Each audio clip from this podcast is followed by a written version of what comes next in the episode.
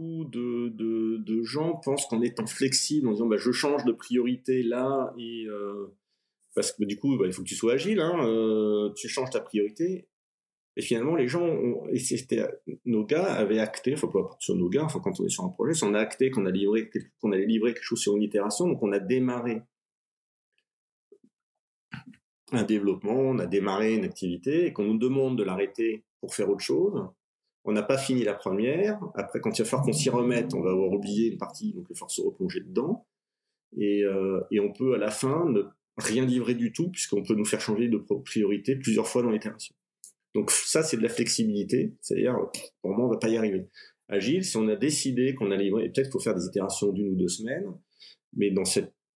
une ou deux semaines, alors peut-être qu'il faut garder un, volant de 10-20% de, de capacité au cas où il y a un truc hyper urgent, Mmh on se tient à ce qu'on a dit. Et c'est pas la peine de dire ouais mais le client a dit que machin parce que j'ai eu ce genre de réflexion j'ai dit mais le client d'abord il faut savoir lui dire non de temps en temps et il préférera sûrement qu'on lui dise je suis capable de te livrer 75% de ces trucs là à telle date que de dire je te livrerai tout mais je sais pas quand. Et finalement je le livre pas quoi